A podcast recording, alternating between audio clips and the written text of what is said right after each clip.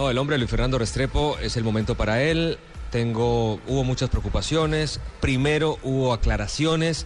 En la misma prensa me parece que le está errando, la misma prensa del Manchester United. Una novela. la distancia. Una novela, se la inventaron ellos mismos. No sé si es un problema de comunicación, si no sé. Pero se inventaron una nueva lesión de Falcao que les tocó desmentir rápidamente. Lo cierto es que Falcao no estuvo. El Manchester United tuvo el placer de relatárselo para América. eh, terminó ganando en un partido súper injusto y súper raro. La primera anotación llega, ojo a este dato, la primera anotación del Manchester United llega sin patear al arco. Nunca patearon. Sí, porque el dos remate- veces en todo el partido. No, no, porque es que el remate de Valencia se iba afuera y Gibbs la manda a propia puerta. Hasta ahí, minuto creo que 57, no habían pateado ni una sola vez al arco. El Arsenal hizo todo por el marcador, pero esto es fútbol y el resultado es una cosa y el, el desarrollo es otro, Luis Fernando.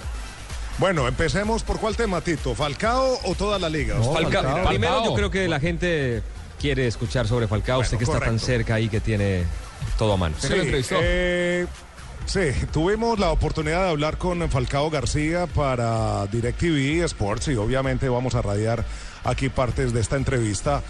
Lo de Falcao gracias. García, esa declaración pues llega en un momento que es fundamental porque acá mismo en el Reino Unido se han creado una cantidad de noticias ellas cerradas porque al fin y al cabo nosotros como periodistas vamos a la fuente, la fuente es Falcao García y él dice que se encuentra bien, que en este momento tiene una lesión en el tendón del sóleo. Para hacerla muy gráfica a los oyentes, es donde comienza la pantorrilla a volverse gordita. ¿no? Porque uno tiene la pantorrilla, el, el músculo y después viene ya la unión prácticamente Ajá. con el tobillo. Allí le pegaron y él dice que es una, una lesión seria, pero que se tiene que recuperar. Hay unos que Pero son acá gorditos comen- parejo. Sí, Sí, pero sí. acá comenzaron a decir, sobre todo lo que pues más le molestó a Falcao García en diarios como el Independent y en otros del Daily Mail, muchos de ellos sensacionalistas, que él se ponía hielo en cada entrenamiento, después de cada entrenamiento y que por eso no estaba en forma física. A él eso le molestó y esto fue lo que dijo en la entrevista respecto al tratamiento con hielo que él se hace. Escuchémoslo acá en, en Estadio Blue, la entrevista para DirecTV Sports. La- las personas que tienen algún tipo de conocimientos del fútbol o acerca de cualquier deporte tienen que saber que el hielo es muy utilizado por los deportistas, eh, pero bueno, para las personas que no conocen absolutamente nada de, de los deportes, pues obviamente les, les puede parecer raro, pero hoy en día hasta las mujeres usan el hielo como una terapia positiva ¿no? para el cuerpo, así que es, es algo que no solamente se usa en el deporte, yo creo que todos los futbolistas lo usamos y es algo habitual. Ahí está. Las palabras muy concretas de Falcao García, que eso es... Clarito. hacien- haciéndole aclaración a esos medios de comunicación. Voy a y tradu- es obvio, ¿Puedo ¿no? traducir al idioma? Sí. Puedo Claro, traducir sí, las sí, sí. ignorantes. Luis, es muy eso. ignorante ¿Cuál es el diario? crear que alguien se ponga hielo. Recién termina un partido, los que hemos trabajado ahí al lado de los bancos, todos los jugadores que recién termina un partido juegan 60 minutos, 62, los cambian de una vez hielo.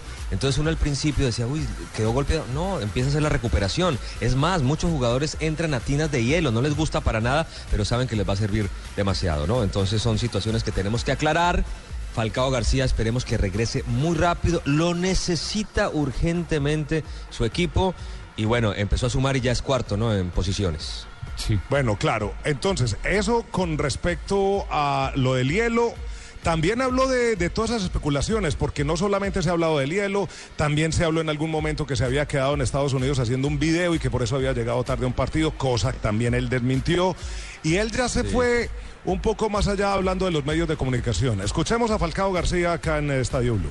Más que frustrante, pierde la credibilidad un poco los medios de comunicación que se encargan de difundir noticias totalmente falsas. Pierden credibilidad conmigo y, de alguna manera, al no ser verdad eso, lo pierden con todas las millones de personas que los, siguen. Eh, yo tuve un, un- problema en, en mi sóleo, en el gemelo, en una zona delicada que hay que tener cuidado.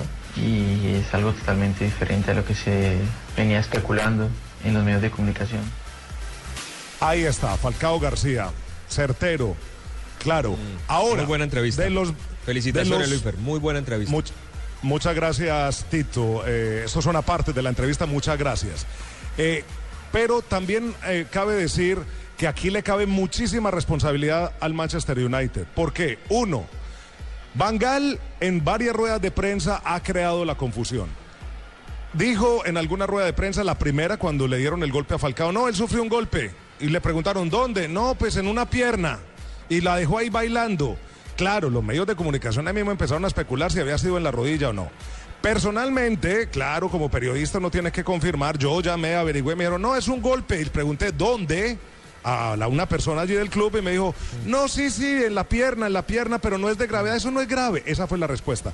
Yo creo que un Sí, club como el Manchester United, pues tiene, lo primero que tiene que hacer es sacar un comunicado. Ahora, acá es muy diferente, por ejemplo, a España o América Latina, donde incluso no puede entrevistar al médico. Acá no, es tan solo el manager del equipo quien da oficialmente cada viernes el reporte de los lesionados que hay.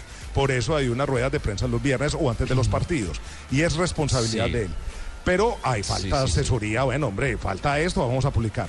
Además, Van Gaal ha dicho, en errores que Blin se iba a quedar meses por fuera cuando son semanas, también esta nueva lesión de Falcao, después Dicen dijeron y ¿Qué, qué tan cierto es, que Luifer, que es, que es que no habla tan buen inglés como él cree? Yo creo eso. Entonces, Eso es lo que yo que digo, maneja eso lo- No, yo, Sí. yo tengo una tesis. Esa es mi teoría, esa es mi teoría y abierta ¿Cuál. JJ. No, mire, yo tengo una tesis eh, pegándome a las, a las teorías de la comunicación corporativa y es que cuando las situaciones van mal en una organización, la organización utiliza una estrategia que no es muy bien eh, vista, pero que es válida y es levantar cortinas de humo. Y como todo el tema se ha levantado desde la misma oficina de comunicaciones del, del equipo, creo que de pronto ahí hay un distractor para disfrazar un poquito y opacar lo que está ocurriendo con el club que no está dando resultados.